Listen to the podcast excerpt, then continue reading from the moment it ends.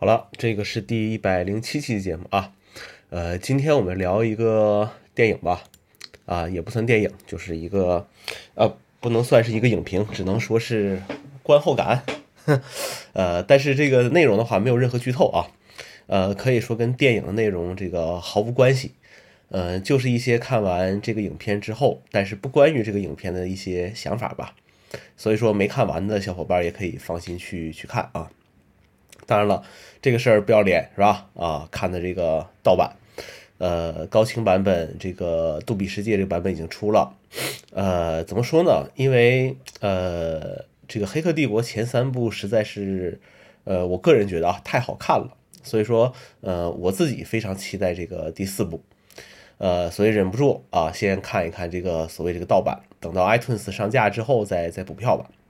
呃，看完这个片子之后，其实一个很重要的感受就是挺，哎呀，说不上来啊，就好像这个 好好的黑衣人三部曲啊，呃，就是类比啊，好好的当年这个黑衣人三部曲我也很喜欢，为啥要出来一个第第四部呢？对不对啊？好好的黑客帝国三部曲为啥要出来一个第四部呢？啊，当然了，这个是呃个人的这个呃这个这个想法啊，因为什么？因为这个。呃，什么影响了对于这个影片的这种感受啊？很重要的一个原因就是这个肯定是自己的这个所谓这个文化水平啊，文化水平。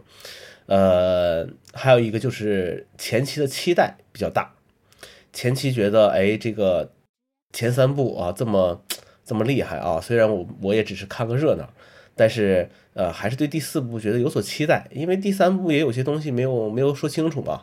对不对？比如说 Neo 死了之后啊，不是他把这个，对，就是死了之后啊，这个他的躯体怎么处理了啊？或者说这个西安和这个矩阵之间有没有什么新的故事？这都是一些，呃，都是一些所谓的期待吧。就像你看一个，呃，看一个网络小说也好看一个什么书也好，突然之间这个不更新了，或者突然之间这个，呃，没头没尾的，就是就是也没个什么结果啊，总是有点有点失望吧。这是第一个，第二个呢，就是这个英语水平也会影响这个，呃，看电影的这种感受。就是像我们这种二五英语水平，啊，还需要靠这个机器翻译才知道说什么意思，啊，有些词语你要是不看这个前三部曲，可能你你也不明白讲什么。所以说这个就是呃，所谓这个文化上的这个差异，也会影响你对这个电影的这个评判吧。呃，比如说有些梗和细节，就就就看不懂。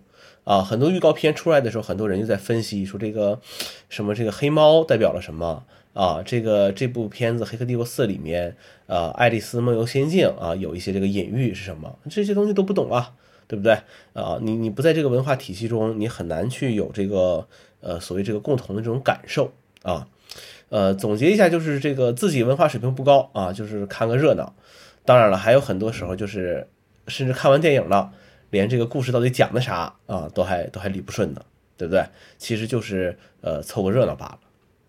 那么，呃，对于影片来讲呢，还有一些就是所谓这个深度解读啊，还有一些开脑洞的一些这种这种想法，这是最近几年随着短视频的兴起比较比较流行。呃，很多人都想博眼球嘛，就是找一些这个呃一些一些一些一些所谓的一些细节啊，来过分。呃，理解说，哎，这个是不是这个作者在隐晦的表达什么意思啊？这个就是小时候阅读理解，对不对啊？你要去用你的想法去理解这个，呃，去理解这个作者的想法。但是这个作者究竟什么想法呢？可能，可能我们也不知道啊。比如说，人家当年写这个一棵是枣树，另一棵还是枣树，究竟什么意思呢？可能也就是人家随手一写。所以有的时候这种过分解读啊，这种这个，呃。所谓的这个，嗯，开脑洞，对不对？总结起来其实就是翻来覆去的话啊，前言不搭后语。然后你乍一听呢，哎，觉得挺有道理啊，就是开场非常宏大啊。一般这种就是开场就说我告诉你一个惊天的秘密啊，呃，葫芦娃的这个身世到底什么样子啊？然后就是虎头蛇尾的讲一堆，然后仔细一想呢，可能全都是屁话啊。就这个就是我对于这个所谓深度解读和开脑洞的一个理解啊。然后，呃，在 Mac 上怎么去看那个杜比世界的这个视频？因为下载这个版本是杜比世界的一个这个视频。如果要是说，呃，我当然了，我对这个视频格式啊这种东西不太不太了解啊。呃，包括但不限于什么编码格式啊、HDR、杜比 Vision 啊这些东西，呃，就像这个音频也是一样啊，很多人讲什么无损啊，各种这个东西，其实我也我也不是很懂，呃，因为这些东西其实对我来讲一点都不重要啊，我我这个对于这个影音方面的要求很低，能听能看啊，其实就就 OK 了。呃，这个也是为什么我会在 iTunes 上去买影片和音乐一样啊，因为不用费脑子，直接下载下来，哎就可以了。当然了，呃，这个有一些杜比格式的这个视频啊，用用一般的播放器，呃，可能会出现这个播放的时候发绿、发粉的一些这个情况，这个需要找一下啊，去需要去呃去去看一下哪些视频播放器是支持这个杜比格式的。呃，有一个 Mac 上的播放器，前段时间更新支持了，呃，INFUSE 七啊，这个版本啊，Infuse i n f u s e 这个软件啊，嗯，它是可以支持这个杜比世界播放的啊。那么还有一个话题呢，就是关于这个看了这个《黑客帝国四》之后一个感受，就是十八年了，这个时间过得非常快哈。呃，和《黑客帝国三》啊，和《黑客帝国三》上映已经过去十八年了。就零三年底的时候，《黑客帝国三》上映，那一年同时上了两个《黑客帝国二》和《黑黑客帝国三》。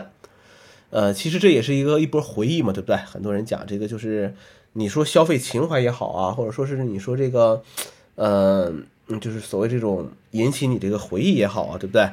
啊，都都可以，都可以啊。十八年前。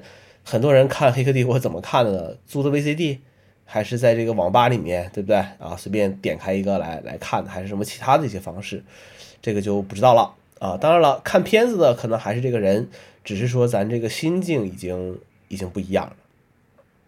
呃，很多当年很喜欢这个片子，那个时候我在上高中，对不对？你要说那个时候能理解什么深度，那不可能。那个时候就是在想哇，原来这个世界可能是虚拟的啊，觉得这个这个设定很。很很很厉害嘛，啊，你至于里面什么拍摄手法、一些细节、一些说话隐喻，都都不重要。那个时候主要就看那种打斗的场面啊，爽就可以了。呃，那你说十八年后啊，经历了这个社会的毒打，有的时候你是不是也会想说，这个这个世界究竟是不是虚拟的也都无所谓了啊？甚至巴不得说你这个世界就是一个呃虚拟的呢。等哪天自己挂的时候，突然之间发现，哎，在另一个地方自己把这个。啊，AR 眼镜啊，或者 VR 眼镜摘下来了啊，原来这个就是一场一场所谓的游戏而已，对不对？啊，好了，呃，关于《黑客帝国四》看完之后，其实就是这点儿想法啊，就这点想法啊，没什么没什么说的，没什么说的，呃，就是最后就说，即便这是一个让我很失望的一个片子，但是到时候啊，该补的票啊，还是会去还是会去补的啊，该补的票还是会去补的。好，那就是。呃，这期的话题了，好，谢谢大家收听。